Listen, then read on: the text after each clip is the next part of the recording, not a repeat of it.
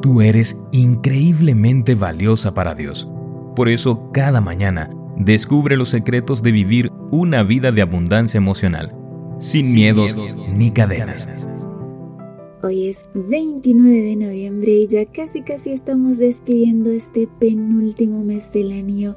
Hola, ¿cómo estás? Muy buenos días. Mi nombre es Analía. Bienvenida a nuestro devocional para damas.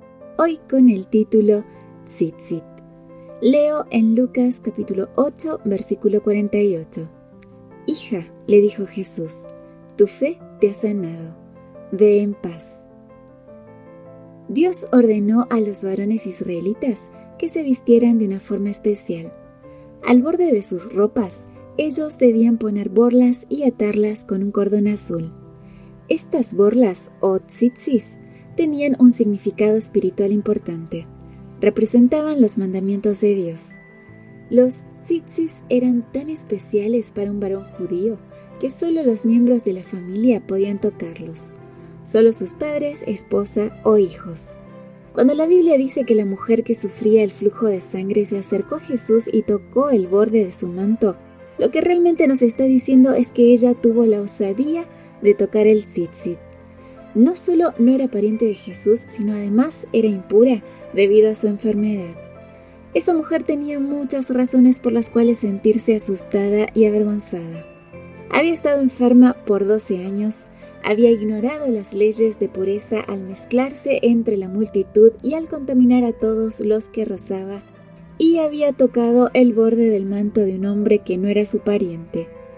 En la cultura de su época, donde la reputación y el honor eran fundamentales, estos eran crímenes imperdonables. Cuando Jesús se dio vuelta y preguntó, ¿quién me tocó? Ella debió haber temido ser humillada en público por sus acciones. Sin embargo, Jesús estaba a punto de sanar también su alma. La primera palabra que Jesús le dijo fue hija. Con esta palabra, él removió toda la vergüenza por su osado acto de fe. En Sin Vergüenza, Christine Kane comenta, cuán sorprendente. Ella había venido para encontrar alivio a su sufrimiento y no solo había sido sanada, sino además había recibido una nueva identidad. Jesús la recibió en su familia, la conectó íntima y tiernamente consigo mismo. Jesús la limpió no solo de su enfermedad, sino también de su vergüenza. A veces nos escondemos y queremos pasar desapercibidas como esa mujer. Como Adán y Eva en el Edén tememos que si Dios nos ve desnudas, nos avergonzará en público. Pero la intención de Dios siempre es sanarnos, tanto de nuestra enfermedad como de nuestra vergüenza. La Biblia dice que Dios jamás rechaza a los que se acercan. Podemos acercarnos con confianza aunque tengamos manos impuras y tocar el borde de su manto. Señor, tú me recibes, me sanas y quitas toda mi vergüenza y miedo. Yo soy tu hija. Bendito sea tu nombre. Amén.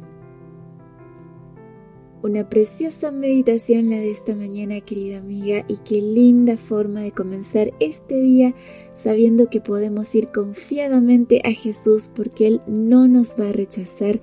Y no solo eso, Él quiere sanar nuestras heridas, Él quiere aliviar nuestros sufrimientos y remover esa vergüenza, ese miedo y darnos una nueva identidad.